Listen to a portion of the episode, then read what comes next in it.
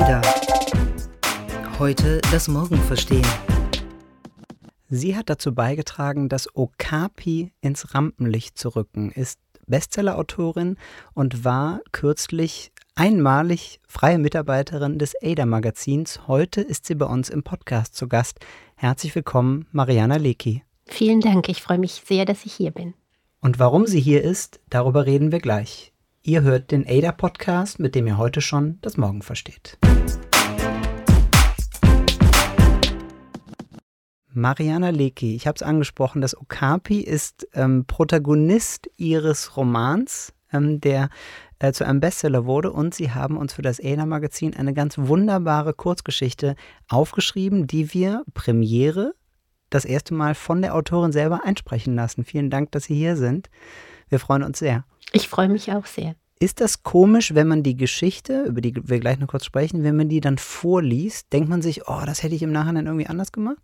Ja, mir sind ein paar Kleinigkeiten aufgefallen, wo ich dachte, oh Gott, jetzt steht hier schon wieder sagte. Da hätte man auch mal antwortete schreiben können oder sowas. Ertragen Sie das schwer, nachher das Produkt nochmal zu lesen, das eigene? Das kommt ganz auf das Produkt an. Also bei meinen alten Büchern denke ich schon, die würde ich gerne komplett nochmal umschreiben. Aber bei den neueren Sachen geht es noch so. Ich glaube, da muss dann so etwas Zeit vergehen, bis man die dann auch verbesserungswürdig, stark verbesserungswürdig findet. Woran liegt das, dass Sie denken, oh, das würde ich eigentlich nochmal gerne anders machen?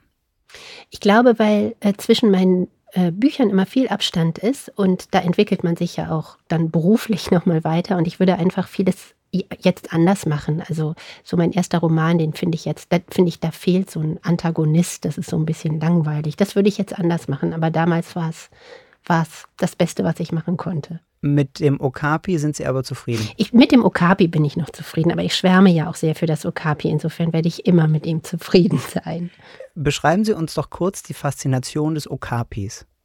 Ähm, ich finde, dass das Okapi so ganz, ganz außergewöhnlich aussieht, dadurch, dass es so zusammengestoppelt ist. Man hatte das Gefühl, oder man hat das Gefühl, wenn man das Okapi ansieht, dass irgendjemand noch Teile von anderen Tieren übrig hatte und die dann einfach zusammengesetzt hat. Es hat was sehr Traumartiges und es kommt in dem Buch ja auch als Tra im, im Traum vor und dadurch passte das dann. Sie sagen es selber gerade, ohne jetzt die ganze Geschichte zu erzählen. In dem Buch ist es immer so, dass die Protagonistin, immer wenn sie von einem Okapi träumt, stirbt jemand. Genau. So kann man das zusammenfassen. Ja. Das klingt erstmal, na, das klingt skurril und ist ja auch ein bisschen skurril. Skurril ist ja nicht unbedingt eine Beleidigung. Nee, skurril ist okay. Skurril ist auch in gewisser Weise, und das führt uns zum Anlass Ihres Besuchs, ähm, die Geschichte, die Sie uns aufgeschrieben haben und die uns alle, ähm, und da spreche ich, glaube ich, für das gesamte Team, ähm, komplett begeistert und verzaubert hat und auch der Grund, warum wir Sie nochmal gebeten haben, die einzusprechen. Ähm, wie kamen Sie auf die Idee für diese Geschichte, die Sie uns gleich vorlesen werden? Die Schlüsselszene, sage ich mal, für diese Geschichte ist mir im Mediamarkt eingefallen, als ich etwas hilflos vor verschiedenen Kopfhörern stand und keine Ahnung hatte, welcher dieser Kopfhörer jetzt für meinen Sohn der richtige wäre. Und ich war so etwas verloren in diesem ganzen Gewimmel von Dingen und es war Samstag, es war voll und überall klapperte es. Und ähm, da sah ich einen älteren Herrn, der ziemlich verzweifelt aussah und verschiedene Gerätschaften ratlos zu einem Mediamarkt-Mitarbeiter schleppte.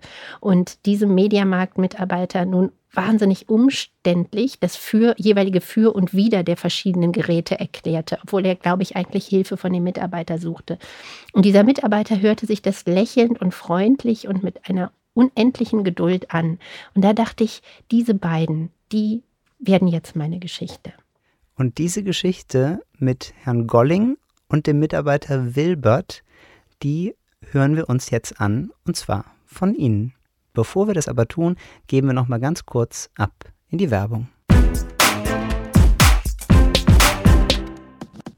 Skandinavisches Design, innovative Technologie und wahre Handwerkskunst. Dafür steht die neue Heimlautsprecherserie Citation von Harman Kardon – die smarten und kabellosen Lautsprecher schaffen magische Klangmomente in jedem Raum.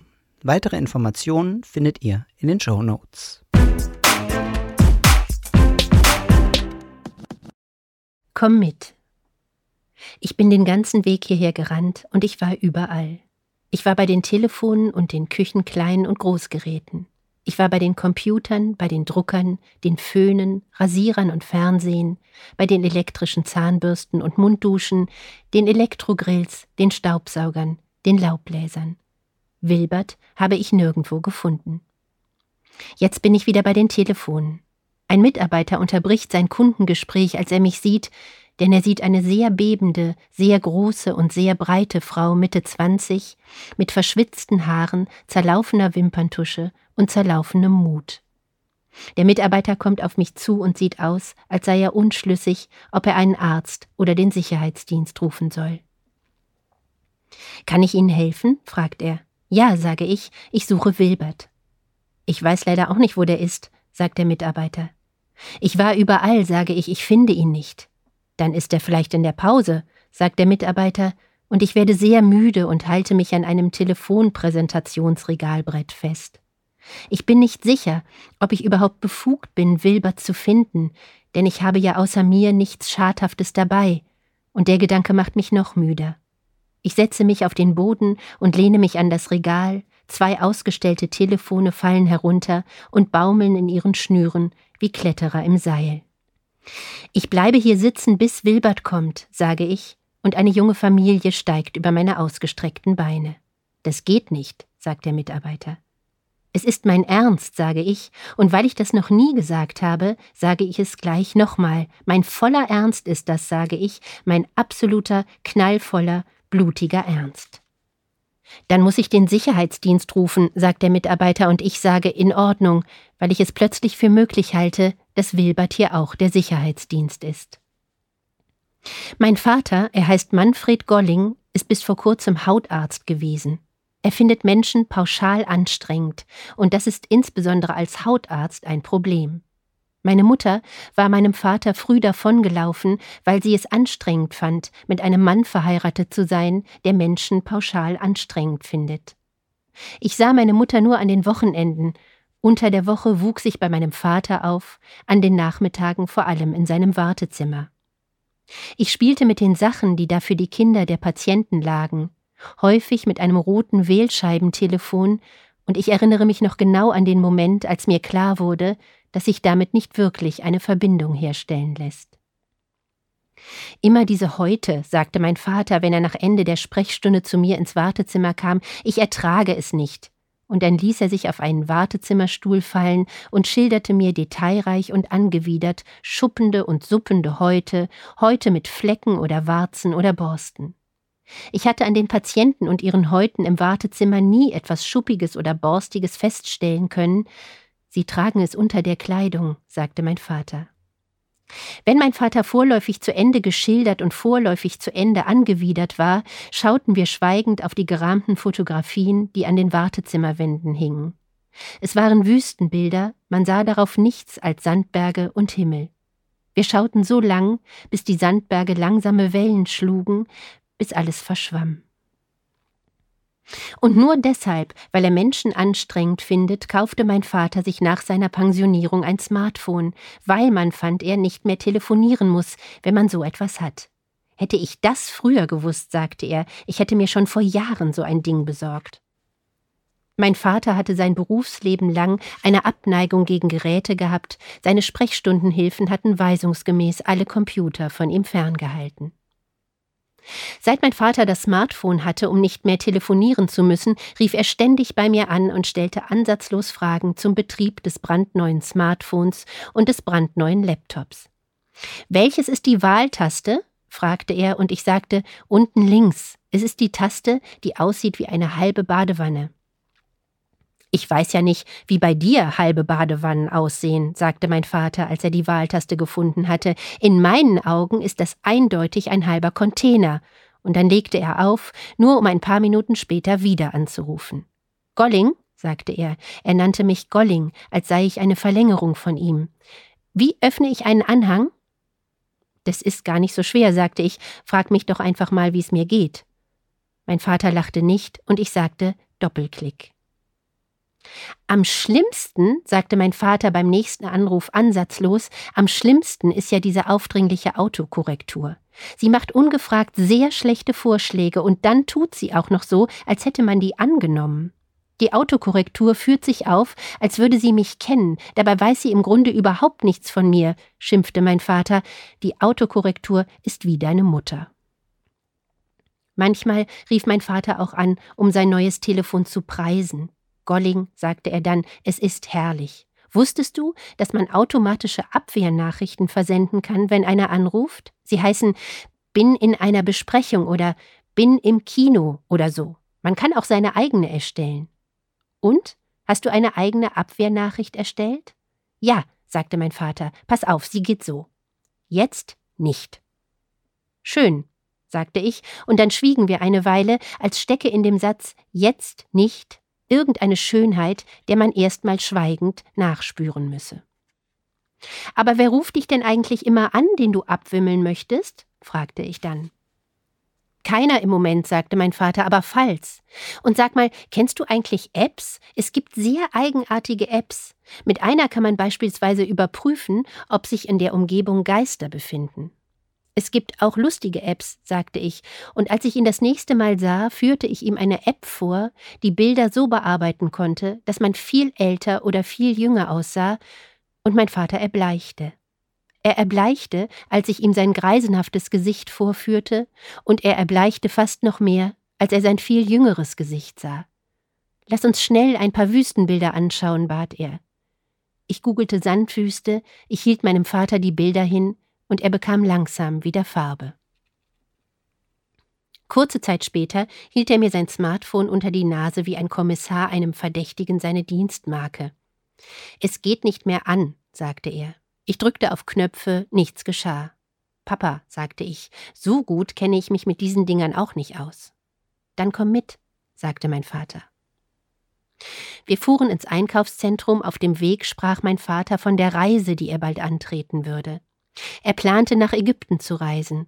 Erstens, weil es dort die Wüste gab und zweitens, weil er die Sprache nicht verstand und nicht Gefahr lief, sich mit irgendwem unterhalten zu müssen. Wann kommst du eigentlich wieder? fragte ich, weil ich mich das letzte Nacht lange gefragt hatte. Wenn mir langweilig wird, sagte mein Vater. Ich verdrehte die Augen, ich schlug vor, sag doch mal, wenn ich dich zu sehr vermisse.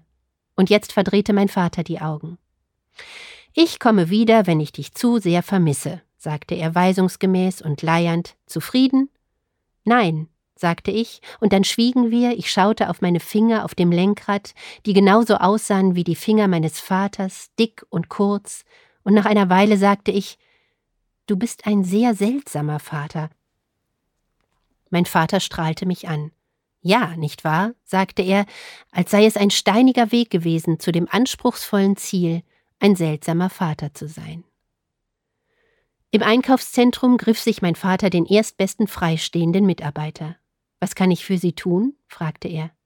Der Mitarbeiter trug eine rote Fließjacke, er war ungefähr Mitte dreißig, er war so groß wie mein Vater und ich, nur viel schmaler, und er hatte eine Stimme, mit der man verbunden werden möchte, wenn man in einem Aufzug feststeckt. Golling mein Name, sagte mein Vater, und Sie sind? Wilbert, sagte Wilbert. Was ist denn das für ein Name? fragte mein Vater entrüstet. Sie ärmster. Und Sie sind? fragte Wilbert und sah mich an. Sie ist auch Golling, sagte mein Vater. Dagmar, sagte ich. Wilbert sah meinen Vater lange an, bis mein Vater sagte, also ich find's schön. Was kann ich denn nun für Sie tun? fragte Wilbert. Es geht um mein Telefon und mein Computer, die gehen nicht mehr an, sagte mein Vater, und Wilbert sagte, ich bin da eigentlich nicht zuständig, obwohl er sehr zuständig aussah. Er sah aus, als sei er für ausnahmslos alles zuständig, aber zeigen Sie mal her. Wilbert besah sich die beiden Geräte, drückte Knöpfe und Tasten, und alles, was vorher schwarz gewesen war, erhellte sich. Meisterhaft, sagte mein Vater, das ist meisterhaft. Mein Vater und ich standen vor Wilbert wie ein sehr überschaubares Volk, ein Volk, das aus Zweien besteht, das schon lange niemanden mehr von außerhalb gesehen hat, ein Volk, das fest daran glaubt, dass Menschen pauschal anstrengend sind und unter ihrer Kleidung herumschuppen, ein Volk, das deshalb bislang nur zu den nötigsten Menschen Kontakt gehabt hatte. Sie haben sicher keine Hautprobleme, sagte mein Vater, was so viel heißen sollte wie ich finde sie nett und Wilbert sagte doch, und mein Vater schaute enttäuscht. Sagen Sie es mir nicht, seufzte er, ich will es gar nicht wissen. Aber wo ich schon mal hier bin, können Sie mir ein Hintergrundbild mit einer Wüste installieren? Das kann ich doch machen, Papa, flüsterte ich, und mein Vater sagte, lass das nur den jungen Mann machen, als seien wir ein betagtes Ehepaar. Was denn für eine? fragte Wilbert. Sand, Kies, Stein, Fels oder Eis? Sand natürlich, sagte mein Vater, und Wilbert installierte ihm die Kalahari. Das ist noch zu viel Gestrüpp, fand mein Vater. Ich möchte bitte eine Wüste, in der nichts ist, also nichts außer nichts. Wilbert installierte die Sahara, und mein Vater strahlte und sagte meisterhaft. Er sah Wilbert lange an, als überlege er, ihn einzustellen. Dann fragte er Rückenakne? Wilbert hob die Augenbrauen. Bingo, sagte er. Da mein Vater schon mal da war, erklärte Wilbert ihm verschiedene Tastenkombinationen. Mein Vater war begeistert. Merkt dir das alles gut, sagte er zwischendurch zu mir, und Wilbert sagte, hierfür brauchen Sie die Wahltaste, also die Taste, die aussieht wie eine halbe Badewanne. Und als mein Vater alles begriffen und Wilbert sich verabschiedet hatte, sahen wir ihm lange nach, und ich merkte mir alles gut. Komm mit, sagte mein Vater, als er kurz darauf mit seinem Smartphone vor meiner Tür stand, es funktioniert schon wieder nicht mehr. Wir fuhren ins Einkaufszentrum. Du, sagte ich, was ist eigentlich, wenn du auf deiner Reise stirbst? Denn das hatte ich mich letzte Nacht lange gefragt. Mein Vater sah mich entrüstet an. Ich bitte dich, sagte er, sowas kann man doch nicht einfach so fragen. Du hast, also Golling, du hast wirklich überhaupt keine soziale Kompetenz. Danke gleichfalls, sagte ich. Was passiert denn, wenn du während meiner Reise stirbst, hä? Papa, du bist fast 80. Und du bist fast 30, sagte mein Vater, und ich muss dich darauf hinweisen, dass der Fleck da auf deinem Handrücken ein Altersfleck ist. Ich sag's nur ungern, sagte er, augenscheinlich gern.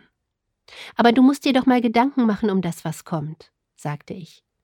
Das müssen nur Leute, die kleinlicherweise nicht im Hier und Jetzt leben, sagte mein Vater. Ich aber lebe ausschließlich im Hier und Jetzt, und ich wusste, dass er sich hinter diesem Hier und Jetzt zu verbergen versuchte.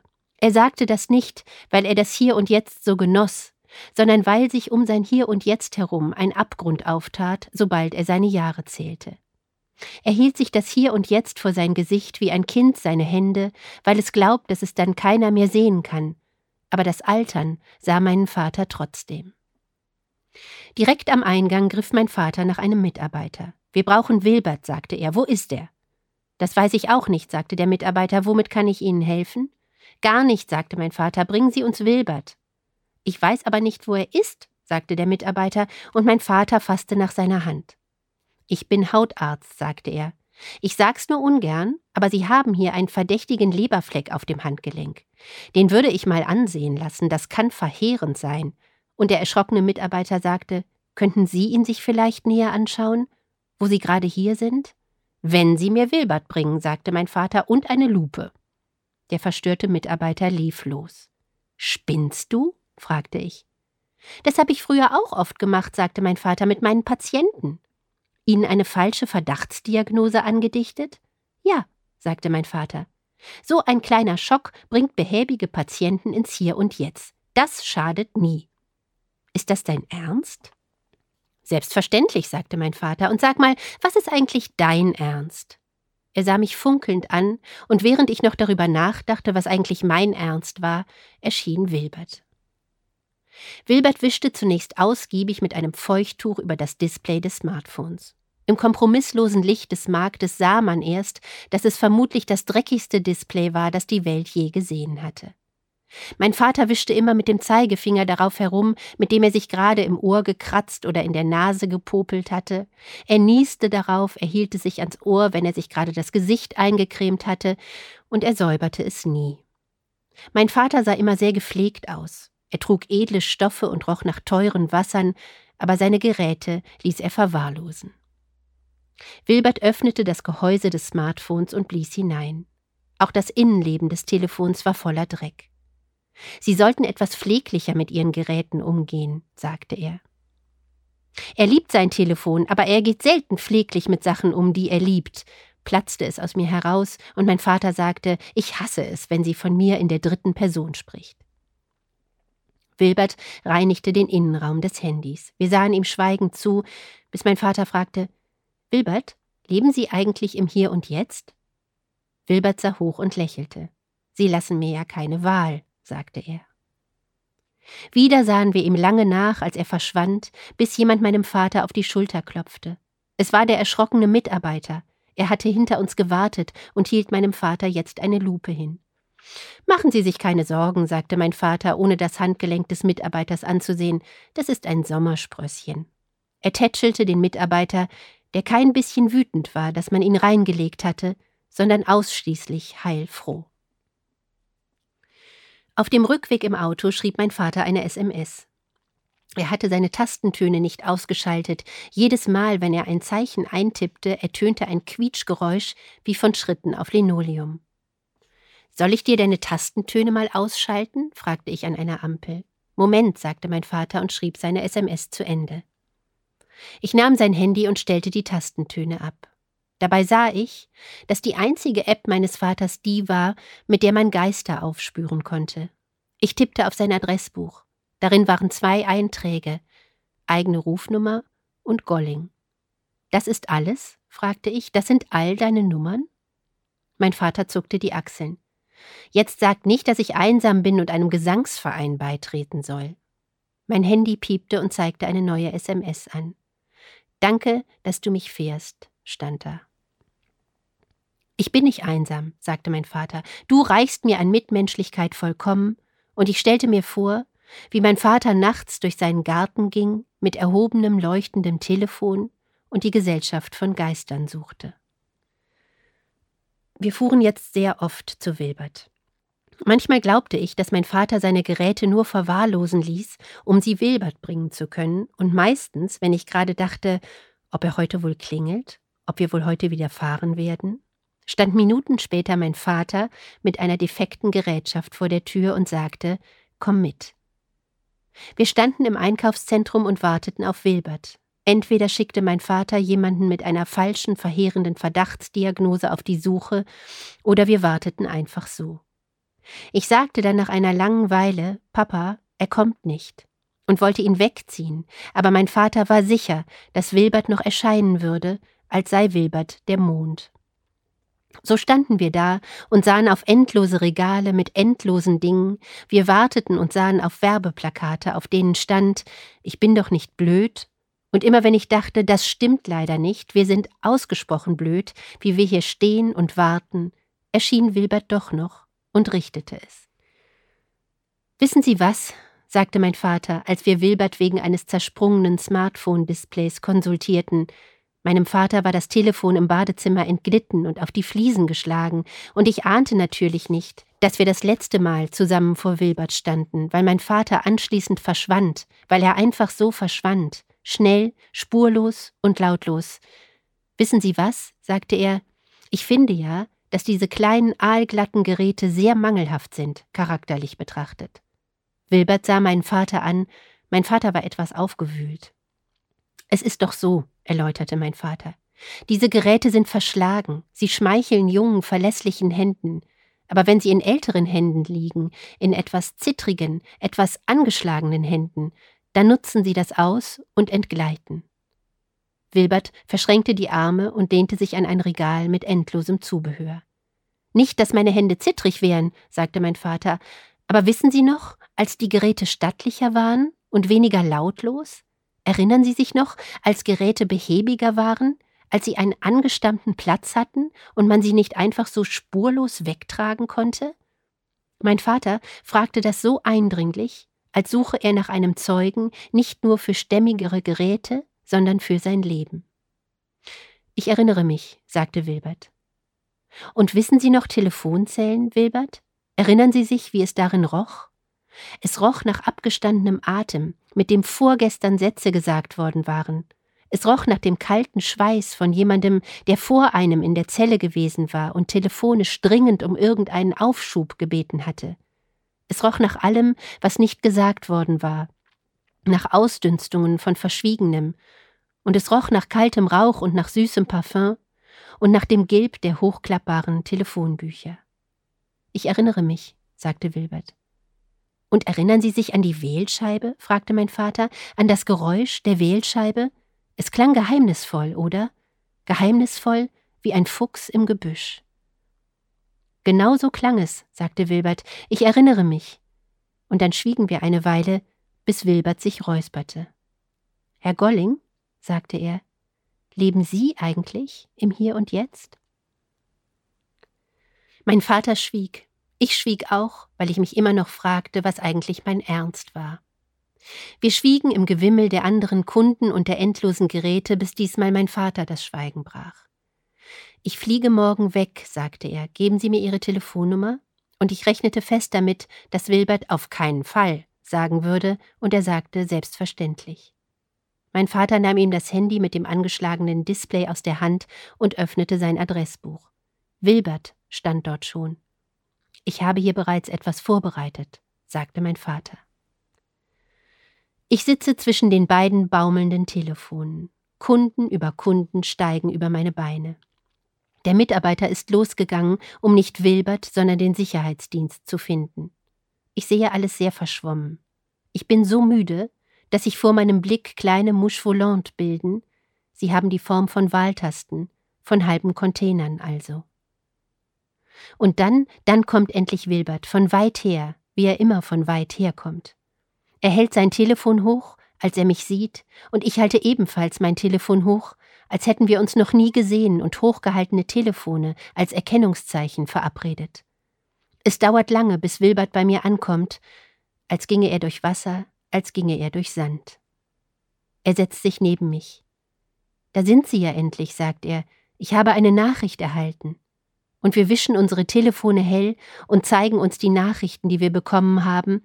Wir schauen darauf wie auf Wüstenbilder, bis alles verschwimmt.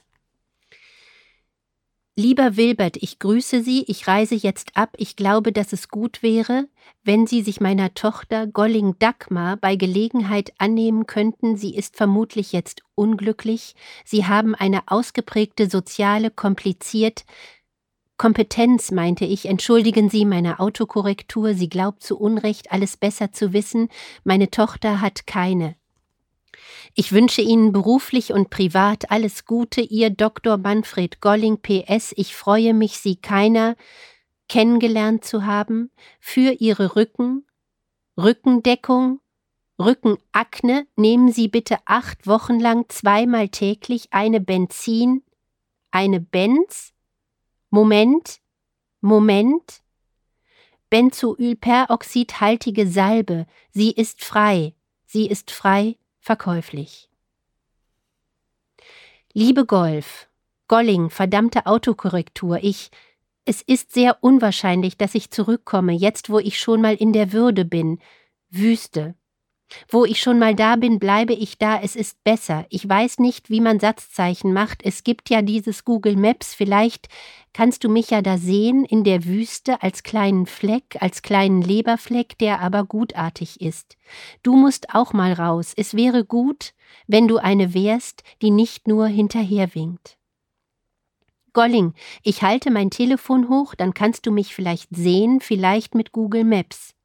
Frag mal Wilbert, ob das technisch möglich ist, dass man einen da sieht, oder nur Geister, wobei ich als Geist auch ein seltsamer Vater sein werde, es macht also keinen erheblichen Unterschied, danke, dass du mich gefahren hast.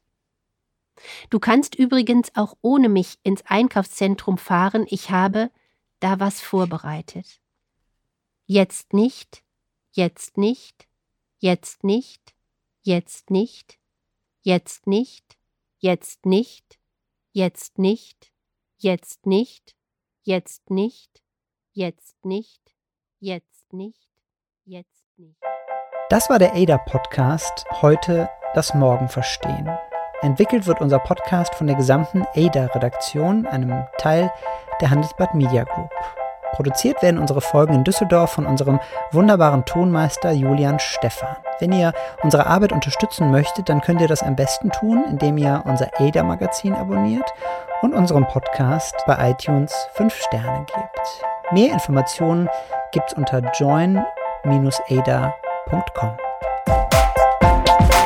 ADA. Heute das Morgen verstehen.